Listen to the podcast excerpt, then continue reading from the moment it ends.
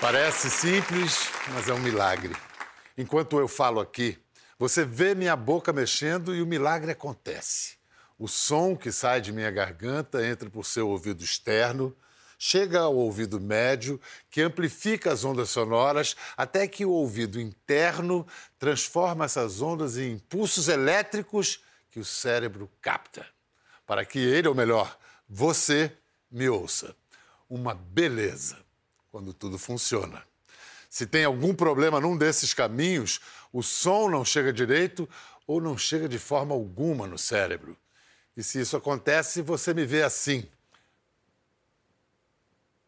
Hoje, 26 de setembro, Dia Nacional dos Surdos, vamos mostrar a diversidade que existe na surdez.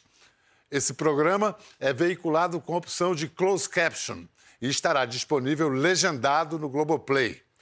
Nós optamos também por incluir uma interpretação em Libras, a língua reconhecida dos surdos.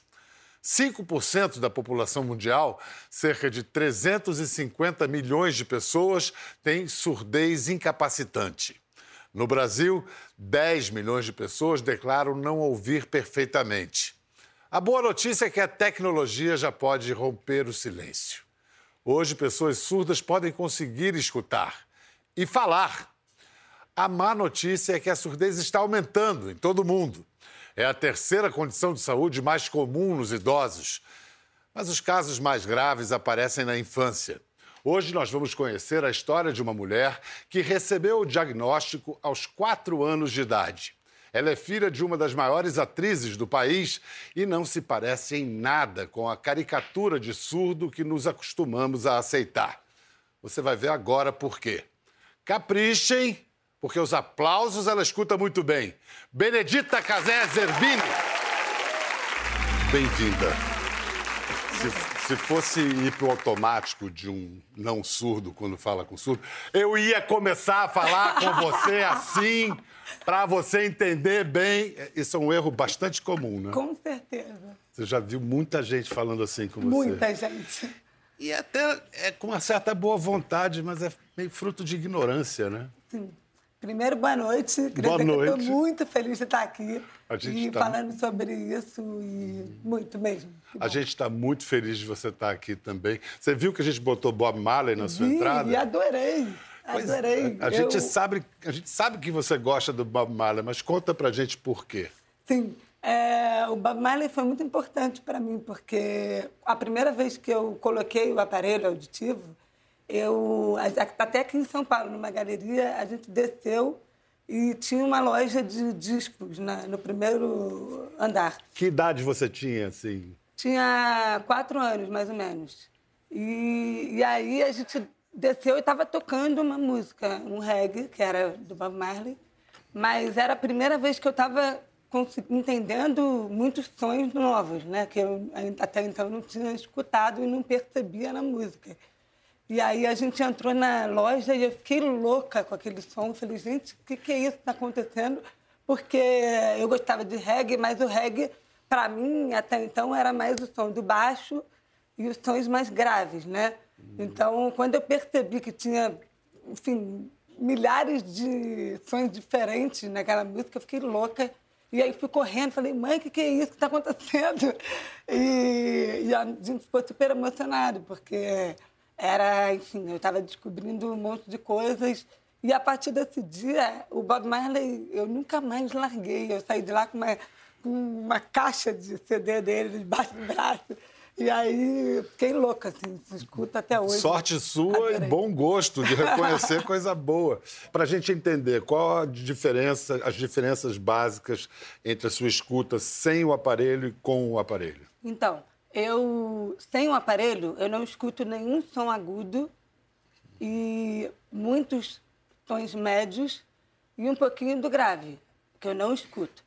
Mas é, com o aparelho eu consigo escutar é, muitos sons agudos e alguns médios. Mas eu não escuto absolutamente Todos. isso. Todos os agudos? Ainda não, mas eu escuto muito, muito, muito, muito, muito melhor. Você nasceu com deficiência auditiva? Como foi que você. Pode-se falar, ficou surda, né? Sim. Não é feio nem politicamente incorreto, não. Não, Biel, acho que não, nós todos somos surdos, né? Que tem uma deficiência auditiva. Eu é, já me incomodei algumas vezes até com o termo surdo, porque eu associava ele a uma coisa meio ruim, né? Assim, as uhum. pessoas também, quando falam, ah, ela é surda, ou é, uma vez comentaram, falaram, é, mas ela vai no show, como se ela é surda? Então aquilo eu falei, não, calma aí, eu não sou surda. E depois eu fiquei pensando, não, eu sou surda. Porque. É... E vou no show. É isso, vou no show, exatamente. É. é porque a maioria das pessoas que. Quando a primeira vez que a gente escuta a palavra surdo ou surdez, a gente associa diretamente a língua de sinais, a escola especial e aos surdos que não falam, né? E, quem, e acham que o surdo é aquele que não ouve absolutamente nada, somente. Você é totalmente o oposto disso. Sim, existem, é. É, existe uma diversidade grande na surdez, né? Então, é, que é aí que entra o surdo que ouve, né? Que é o surdo que fala, que na verdade faz a leitura labial, fala e que tem usa a tecnologia ou não para ajudar a escutar os sons. Uhum. E eu estou nesse lugar. Então... O aparelho é, é importante para você se ouvir falar também né? Para você poder falar, né? Com é. certeza. Uhum. E... Mas eu tinha te perguntado, é, tinha te perguntado se você nasceu já com a deficiência auditiva ou se foi como, como foi? Não, eu nasci ouvinte e quando eu tinha três anos de idade, é, os meus pais perceberam que eu tinha uma dificuldade na fala. É, eu não tinha dificuldade para falar, porque eu falava pelos cotovelos. Mas, assim, eu tinha... Eu não, não não era era difícil identificar as palavras. Eu falava meio embolado, sabe? Uhum. E aí eles acharam que era um problema de dicção. Fono. E, é. e aí eu fui fazer algumas é, sessões de fonoaudiologia e depois a gente descobriu que, na verdade, que eu, descobri, eu recebi um diagnóstico de surdez bilateral neurosensorial é, severa. E a gente descobriu, meus pais foram pesquisar por quê. E a gente descobriu que, na verdade, eu, quando eu nasci, que eu era recém-nascida, eu precisei tomar uma série de medicamentos que eram ototóxicos. Eu tive uma pneumonia grave e esses medicamentos acabaram prejudicando a minha audição. Ototóxico é que é tóxico para o ouvido, mas pelo que eu vi da sua história, era importante você tomar porque você podia até nem ter sobrevivido se não tivesse tomado, né? Não era uma pneumonia muito novinha, né? Bem Sim, bebê. meu caso era bem grave, né? É. Então é difícil avaliar. É. É... Se a decisão foi Exatamente. certa ou errada. Mas é importante também dizer que esses remédios podem prejudicar a audição, né? É, é tem que saber, né? Os riscos. Olha, vamos ver a Benedita numa consulta bem pequenininha com a fono e a gente vê ela, a fono fazendo testes com ela e depois ela experimentando o aparelho. Tinha quatro anos de idade. Benedita, eu vou falar uns barulhos, você repete os barulhos que eu tinha falar, tá? A, a, u, u, i.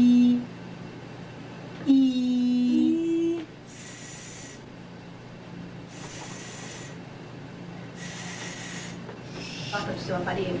É. Por que, que você gosta do aparelho? Porque ajuda? O que? Ajuda? Ah, muito bem. Ah, que gracinha.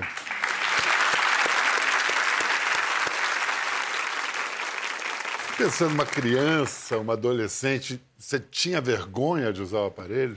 Sim, eu queria só aproveitar que eu vi ah, o sim, vídeo por favor. ali é. para agradecer muito a Valderez, que é essa minha fono, que foi uma pessoa importantíssima para mim, assim, que cuidou de mim durante muitos anos.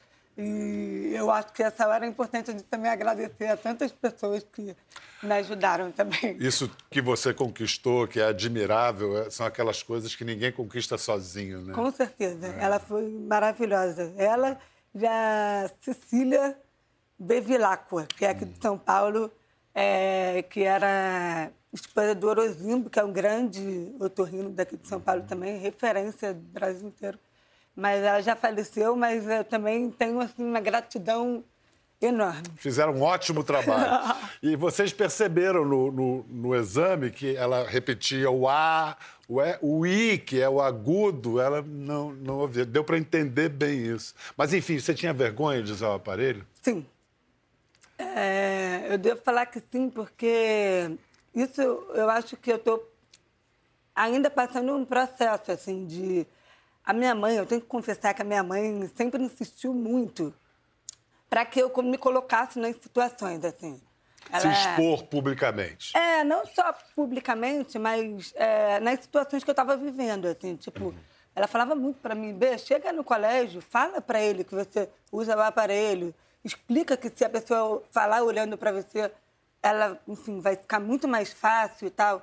E ela insistiu a vida inteira para fazer isso, assim, que era para o meu bem, mas eu achava que é difícil isso também. Você, é, eu tinha uma ideia que eu não gostava muito da ideia de vitimização. Eu achava que os outros iam ficar com peninha de mim e tal. E eu também achava que é, que todo mundo ia estar se atrasando por minha causa, sabe? Eu talvez não tenha percebido como essa vergonha estava um pouquinho escondida em mim e está até hoje, assim. Recentemente eu fui num curso, que eu faço curso de roteiro, e a luz estava. Isso é uma situação que acontece muito. A luz está apagada, principalmente em curso de roteiro, porque ele passa um filme, uma série. E continua a falar. E a luz está apagada e tem aquele projetor, né? E ele uhum. fala no contra-luz, né? Uhum. E quando a luz está apagada, só para vocês entenderem, é porque a gente não consegue fazer a leitura labial, né? Porque fica difícil de ver a boca. Então é muito difícil quando não tem luz. E, e aí ele parava a cena, fazia um comentário e voltava. Parava a cena e eu perdendo conteúdo. Ele falando, falando, falei, meu Deus. Aí falei, vou levantar o dedo. Só que tem um processo, até você levantar o dedo e falar, será que eu vou pedir para ele parar? Será que vale a pena isso? Será que ele vai... Aí isso tudo demora. É, é, você fica ali, aí você fala, ah, tudo bem, vou pedir. Aí fala, oi, você pode acender a luz, por favor, para te explicar? Aí ele acende. Aí depois ele apaga porque ele não está acostumado e ele não lembrou de acender. Aí eu falei, ah, vou falar, deixa lá que eu vou me virando aqui, né? Vou dar meu jeito. Só que na mesma hora, a menina que estava sentada atrás já levantou e já acendeu a luz. Falou, é, não, ela não ouve tal, acende a luz. Quando ele foi apagar de novo, todo mundo falou, não, não apaga, deixa ser, ficar apagando, acendendo. Quer dizer, eu falei, meu Deus, quanto tempo que eu também perco pensando que o outro vai entender e tal, sabe? E depois eu vi que é, os meus pais estavam certos, assim. Quando você coloca qual é a sua questão, tudo fica mais fácil. Em então, qualquer coisa da vida, né? Em qualquer coisa, qualquer da, vida. coisa da vida. Seja qual for é. É, a sua questão. Exatamente. Mas eu tenho passado por esse processo que eu acho que não é fácil. Mas agora, vai... agora foi, é o momento em que você decidiu como se usa essa expressão, sair do armário da surdez, né? Sim, é, com certeza. Eu estou fazendo isso aos poucos porque, assim, era uma coisa que eu já vinha trabalhando em mim, assim. Eu tinha vontade de falar.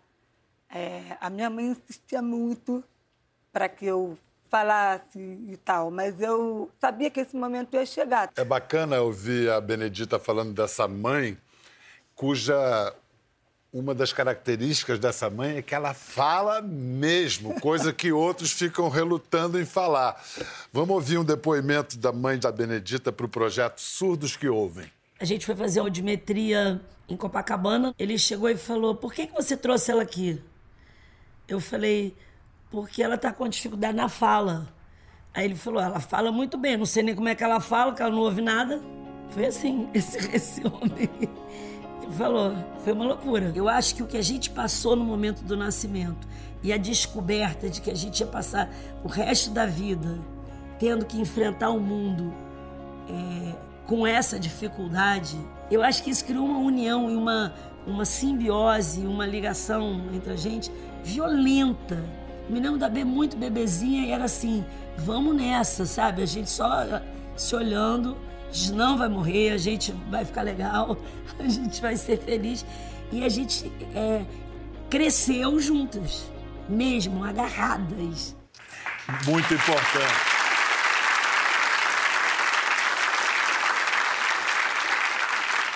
Quais, quais foram as, as decisões de sua mãe, de seu pai, dos seus pais, que, que foram fundamentais para ajudar você a ser quem você é hoje? É, eles insistiram muito.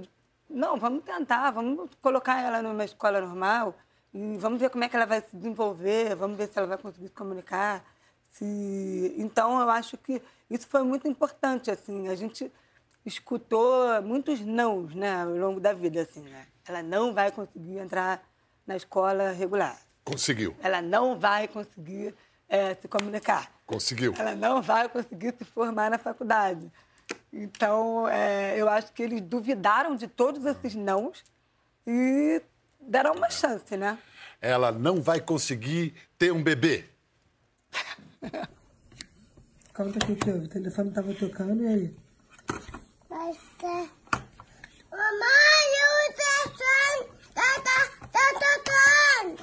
E a mamãe não escuta o telefone? O, o apito, o passarinho, é o telefone. O telefone, a campainha, né? Papai. É. E aí quando tá tocando, a mamãe não escuta. Aí o Braz faz como? Mamãe, o telefone tá. Ah, aí a mamãe vai lá correr atender. E o que, que a mamãe tem no ouvido?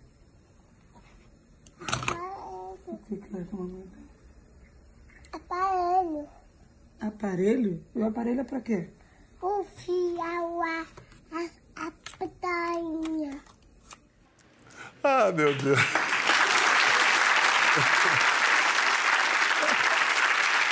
Muito lindo. Muito lindo. É, Benedita, depois que você então resolveu vir a público assim, que mensagens você recebeu é, que fizeram você pensar assim, pô, fiz a coisa certa? Eu acho que uma das minhas inseguranças, quando eu descobri que eu ia ser mãe, era isso também, porque tem a questão do choro também, que eu não consigo agudo, né? escutar, É, agudo. É, é. Então, eu falava, meu Deus, como é que vai ser isso? Será que... é, surgem milhares de dúvidas, né, assim. E eu estou falando isso porque você me perguntou das mensagens. Eu recebi muitas mensagens, a maioria das mensagens foram de mães que tinham filhos surdos ou que tinham acabado de receber um diagnóstico e que estavam desesperadas porque não sabiam como é que a vida ia ser dali para frente. E hoje eu vejo que o Braz me ajuda mais do que eu poderia imaginar. Assim, eu nunca pensei que ele fosse ter essa percepção toda é, tão novo também. Ele tem dois anos, né? Mas- mas Então, Agora, agora você tem quatro ouvidos. Pois é, total. Eu trabalho com audiovisual, né? Que é uma coisa que até então seria praticamente impossível. Isso, assim, hoje eu sou diretora, consigo é, produzir os meus vídeos audiovisuais, é, trabalho com meu marido que é fotógrafo. Isso tudo, para mim, eu acho que quando eu postei e resolvi é, falar sobre isso, muita gente falou, nossa, mas então dá para fazer audiovisual, dá para trabalhar com isso também. Não é uma coisa tão distante assim a música. Eu acho que é legal falar sobre isso também. Vamos incluir na conversa uma escritora que é fundadora do projeto Surdos que Ouvem. Aplaudam Paula Pfeiffer. Paula, muito obrigado pela sua presença aqui, muito legal ter você. No projeto, você usa essa expressão que a gente usou há pouco, surdos que saem do armário. Mas o que, que significa estar no armário no universo da surdez? É engraçado porque, te ouvindo me falar isso, eu volto para um evento que a gente fez aqui em São Paulo, é, dentro desse projeto. E uma parte do evento que é muito emocionante, que é quando as pessoas vão para o palco dar o seu próprio depoimento, sair do armário no palco. E um que eu nunca vou esquecer foi uma moça que falou assim: Eu fiquei tanto tempo presa no armário da surdez, só que eu não percebi que o armário era de vidro. Porque o que, que acontece? A gente tem tanta vergonha, a gente tem tanto medo da reação das outras pessoas, ou aquilo que a B falou, assim, eu não quero incomodar ninguém, eu não quero que ninguém saiba do meu problema. É vergonha mesmo. E também o, o auto-preconceito. Então a gente fica lá naquele armário achando que ninguém percebe, só que todo mundo percebe. É uma cristaleira. É uma cristaleira, a gente está escondido dentro da cristaleira, sabe? Então é engraçado porque, assim, a surdez aparece mais do que qualquer aparelho auditivo. Mas a gente só entende isso quando a gente começa a usar um aparelho ou começa a usar um implante e percebe tudo que a gente não ouvia. E aí a gente pensa isso que essa moça falou, o armário é de vidro. O seu, o seu diagnóstico você recebeu quando? Eu tive um diagnóstico médico errado. Quando eu era criança, eu ficava an, an, an. Era an para tudo. E também eu falava, mãe, tem um apito no meu ouvido. Só que anos 80, ninguém sabia que apito no ouvido, que é o zumbido, que é um sintoma super clássico de perda auditiva. Ninguém falava disso, dava bola para isso. E assim eu fui vivendo com o diagnóstico que não era de surdez. E quando eu fiz 16 anos, eu falei, Ô mãe, o canalzinho não abriu, vamos trocar de médico para ver se tem alguma coisa errada? Né? Pelo amor de Deus, já passou da hora. E com 16 anos eu estava na surdez bilateral, neurosensorial também, uh, severa.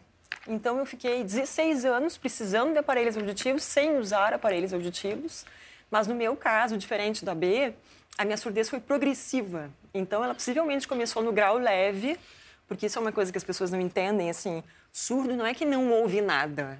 A surdez tem graus, leve, moderado, severo e profundo. Uhum. E quando ela é progressiva, como foi comigo, a gente vai perdendo, perdendo, perdendo, perdendo e nem percebe que está perdendo. Eu percebi e pedi para ir no médico um dia que tinha um aspirador de pó ligado ao meu lado. E eu falei para a moça assim, mas liga o aspirador. E ela, não, mas já está ligado. E eu, oi? Como assim? Então é, é meio imperceptível quando a surdez é, é progressiva. A, a Paula tem um, um aparelho diferente do aparelho que a Benedita usa é o tal do implante coclear. Vocês. Não, vamos fazer o seguinte: a gente tem um, um vídeo, acho que é inglês, americano, que explica como funciona. E viva a tecnologia, né? Caramba!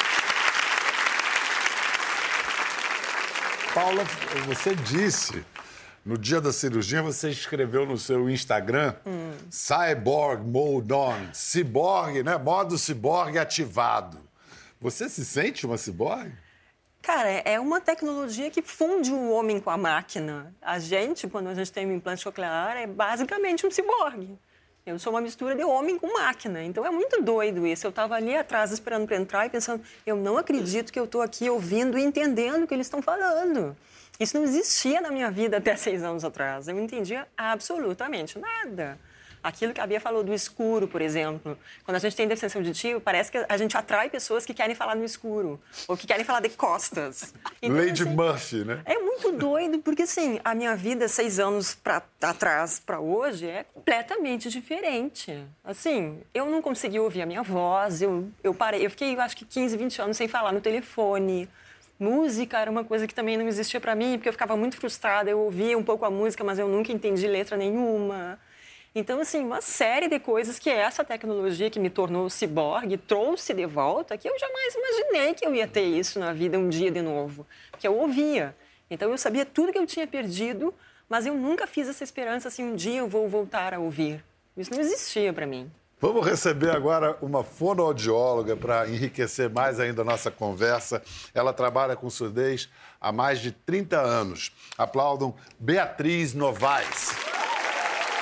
Você estava acompanhando a nossa conversa, né? Tá tudo certinho? Tudo certinho. Escuta, quais são as causas mais comuns assim de surdez? Até uns anos atrás, até, quando eu comecei a trabalhar, a rubéola era 30% dos casos dos bebês. Caramba. Depois da vacina, hoje é praticamente inexistente. Um caso ou outro em que a mãe tem rubéola na gravidez. Mas a gente tem uma outra causa que substituiu, não mudou a ocorrência. A prevalência é um para cada mil nascimentos, mas a gente tem os prematuros extremos, né? Uhum. Hoje em dia você tem prematuros de 600 gramas, 500 gramas, que nascem muitas vezes tem como sequela a surdez. Então, a meningite é uma causa, uhum. né, então, mais velho ou de bebê, às vezes genética. Você sabe que todos os talk shows do mundo, a mesa fica desse lado e os convidados desse. Eu sou diferente porque esse meu ouvido eu tive um trauma no, numa cobertura de guerra e perdi grande parte dos graves e agudos, então eu escuto melhor desse lado. Mas eu não uso aparelho de surdez nesse. Eu deveria usar? Tem que mandar a sua audiometria, né? O que acontece? Tem a, a perda que é invisível, porque você tem desde o som mais grave, mais grosso, até o som mais fino. Então, não só tem vários graus, como elas já estavam falando, como tem vários tipos. Então, às vezes, o idoso, por exemplo, ele escuta mal sons agudos. Tem crianças que nascem e já tem já não escutam nada. Tem crianças que nascem escutando perfeito nos agudos e nos graves e demora muito para os pais perceberem. Porque você chama, fala, ah, eu chamei, ela ouviu. Né? Isso é Então, assim, muito, desculpa te interromper, mas é porque é difícil as pessoas entenderem isso mesmo. Não é só que tem os níveis leve, moderado, severo e profundo, né? E os Existem tipos também. Milhares de nuances no meio. Então, é difícil falar, "Ah, mas você... A primeira pergunta é isso, como você é surda, mas você fala, é. Mas você parece ser um ET, entendeu? E a confusão entre volume e frequência também, né? Totalmente. Não adianta nada. Se estiver do meu lado um apito hum, Altíssimo. altíssimo, pra mim não vai fazer a menor diferença. Que eu acho que é aquilo que você falou da, de gritar, né? Eu lembro que a minha mãe falava isso. Ah, fala no colégio, quando eu era menor, né? Explica, não sei o que. Eu falava, ah, não, mãe, vai ter aquela pessoa falando, você quer, na cara. Eu falei, não. Eu falei, não vou fazer isso, entendeu? Mas é Deixa isso mesmo. Eu vou me virando. A pessoa acha que tem que fazer É. assim com a boca e já trata como se você tivesse um déficit intelectual também, porque tem essa conotação, né? Até A em inglês chamava-se deaf and dumb. Deaf and dumb, porque a conotação era É, de que surdo você... e mudo em inglês, mas era surdo e bobo. É. E hoje isso é um mito, mas o surdo que fala, que é fluente, que estuda, eu diria que ele é invisível. Né? O surdo que tem visibilidade é o que vive na comunidade, é mais fácil. Você tem uma escola de surdo, todos sinalizam, eles são um grupo. O surdo que ouve os implantes e fala, ele está numa escola que às vezes ele é único. Escuta, em princípio, todo surdo poderia falar? Se fosse diagnosticado cedo? Alguns casos onde a pessoa pode ter uma ausência de nervo, uma malformação muito importante que não tem nem cóclea. Então, alguns casos ele não tem possibilidade. E falar sem ouvir nada é muito difícil, porque a fala é muito ruim. Mas então, esses casos que não têm jeito são minoria. São, é minoria, vamos dizer assim, são, mas existem vários casos. Mas olha, eu vou mostrar uma cena que eu acho que algumas cenas que são cada vez mais comuns, que são bebês bem novinhos mesmo, em que é, é Descobrindo, né, a audição. puxa, isso é cada vez mais comum esse diagnóstico bem precoce. Cada vez mais comum. Nós estamos colocando na clínica lá da PUC, da Universidade, na Derdic, a gente está colocando aparelho em bebês de seis semanas. E, a propósito, o Brasil, o SUS, o Sistema Único de Saúde, tem uma política exemplar no Concede mundo aparelho para todos, no Brasil de inteiro. saúde auditiva. Saúde, é o programa de saúde auditiva desde 2002 e ele é muito efetivo. É só, é só ver pela rua quantas pessoas estão de aparelho. E cobre tudo, implante, cobre, Cobre tudo. tudo. Cobre tudo. Olha só que bonito, gente. Recording. Lachlan. First His first hearing aid. With sound. Laura, darling. Hello, Lachlan. Here we go. Well, hello. Oh, Oh, darling. Oh. Hello. He's listening. Hi. Gorgeous. Oh, Hi. He's smiling. Lachlan. Hello. Hello, darling. he's smiling. He's smiling. I told you it's not so bad once you see their Hi response. there. He's smiling, sweet.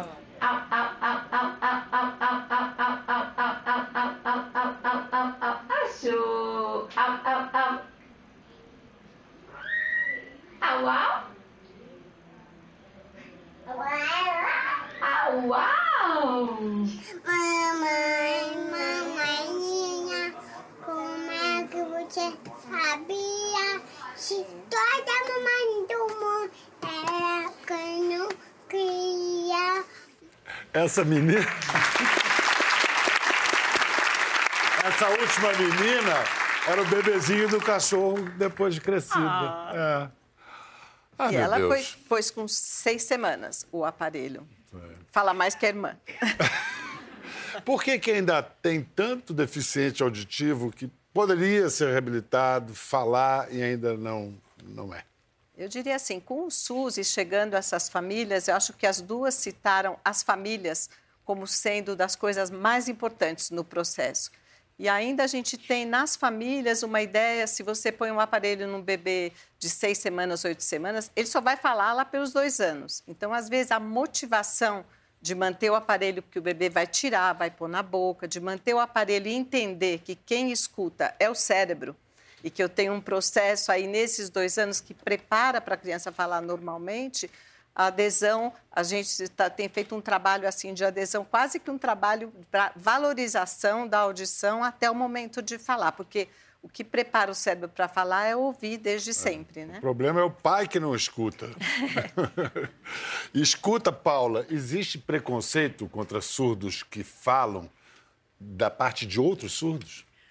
Existe. Na verdade, assim, ah, esse, esse jargão que a gente criou, surdos que ouvem, foi justamente porque a surdez ela é uma deficiência invisível e como a Bia falou, o que, que aparece na surdez? É aquele surdo que está usando língua de sinais que a gente vê que ele é surdo porque ele está sinalizando.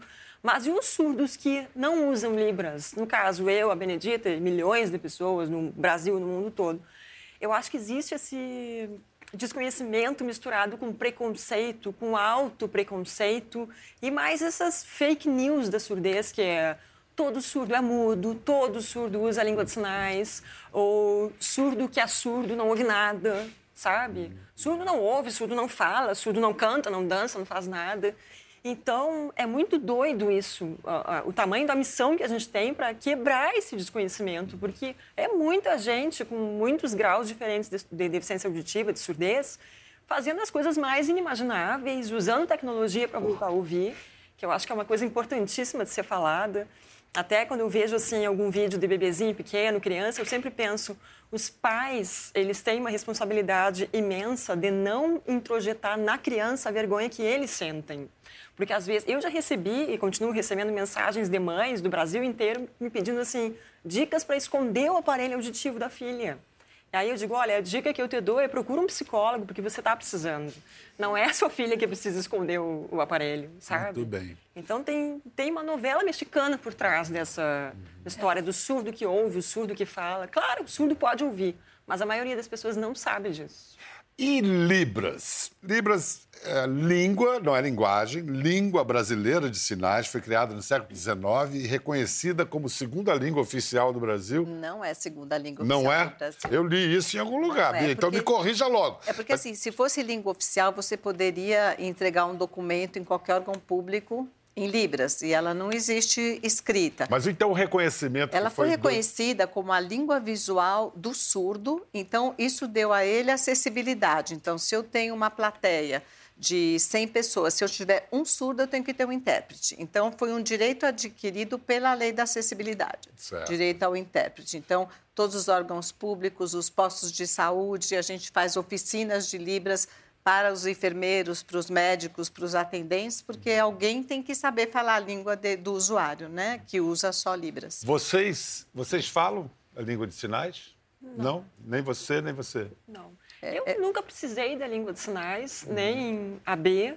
porque eu fui perdendo minha audição, então nasci ouvindo, uhum. e depois eu entrei para o aparelho auditivo, depois eu fiz o implante coclear, eu também nunca convivi com ninguém que usasse a língua de sinais. Uhum. Fiz um curso muito rápido, uma vez na época da faculdade, mas foi só. Então, assim, no meu convívio não tem ninguém que use língua de sinais e acabou que eu não, nunca precisei dela como forma de comunicação. Porque, na verdade, é, eu penso que é um, mais um recurso, né? Assim, eu acho que é, no, nosso, no meu caso, eu tive outros recursos que, eu, que já me permitiam me comunicar bem, que era a leitura labial, é, eu tinha essa coisa da dedução de sentido, e o aparelho, aparelho, que já era suficiente. Então, acho que não foi necessário aprender um, um, um, outro recurso, porque acaba que a língua de sinais é uma tecnologia, né? Assim, não é só o dispositivo eletrônico, né? Assim, é. Da mesma forma que o aparelho auditivo é uma tecnologia, é uma maneira de você se expressar e comunicar. Eu acho que cada um, cabe a cada um saber quantas tecnologias vai usar para se comunicar e de que forma, assim. Acontece que eu acho que a gente fala bastante é que, por exemplo, a legenda é uma coisa que acaba incluindo muita gente, né? Claro que a gente sabe que tem um problema é, sério de analfabetos, mas ainda assim a língua de sinais ela tem uma língua para cada Muita, é, como é língua, ela é viva. Então, São Paulo, eu tenho Libras São Paulo, Entendeu? mas é diferente, é como se fosse um sotaque, né? Você tem Então, um assim, sotaque é em cada região. É, por exemplo, ouvindo a Bia falar aqui dessa questão da, do direito adquirido, do intérprete de língua de sinais, o que, que acontece? A- a- as pessoas com deficiência auditiva que usam o aparelho auditivo ou implante ou não usam e leem lábios, mas não usam Libras, a gente sofre uma falta tremenda de acessibilidade. Porque não tem legenda em nada. Então, às vezes, por exemplo, o cara quer estudar para um concurso através de uma videoaula. A videoaula não tem legenda. Quer ir no cinema assistir um filme com o filho. Não escuta, precisa de um filme legendado, só tem dublado.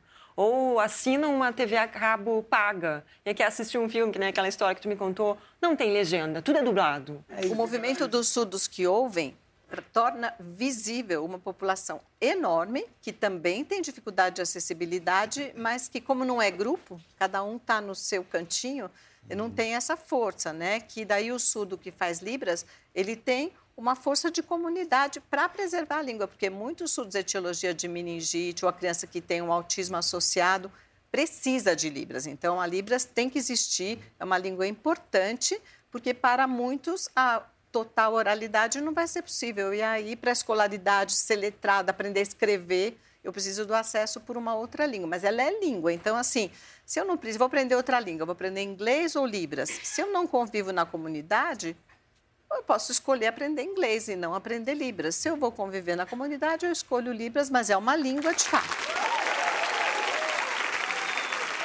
Bem-vindos de volta à nossa conversa com Benedita Casé Zerbini, Paula Pfeiffer e Beatriz Novaes. São surdas, mas ouvem aplausos.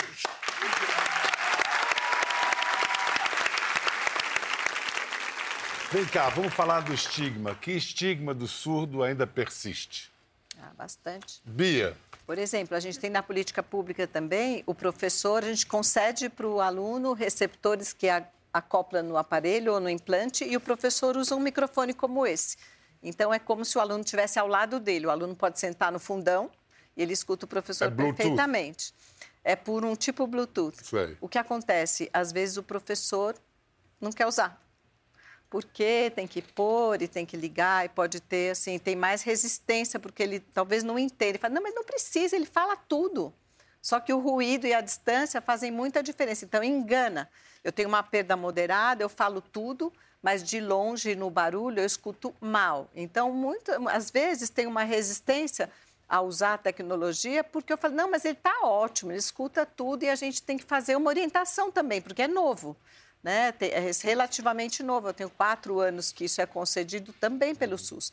Então, assim, eu tenho a tecnologia, mas a adesão das pessoas, das famílias, dos profissionais da saúde, da educação, é uma coisa que leva um tempo, né? Porque tem o estigma que o surdo não é tão competente, né? E o que é, não precisa nada. É, muito obrigado, Bia, Paula, Benedita, que delícia. A gente agora, para celebrar um mundo em que ouvintes e não ouvintes convivem numa boa, a gente fez uma marchinha especialmente para o programa. Barulho do amor! Gostou da conversa? No Globoplay você pode acompanhar e também ver as imagens de tudo que rolou. Até lá.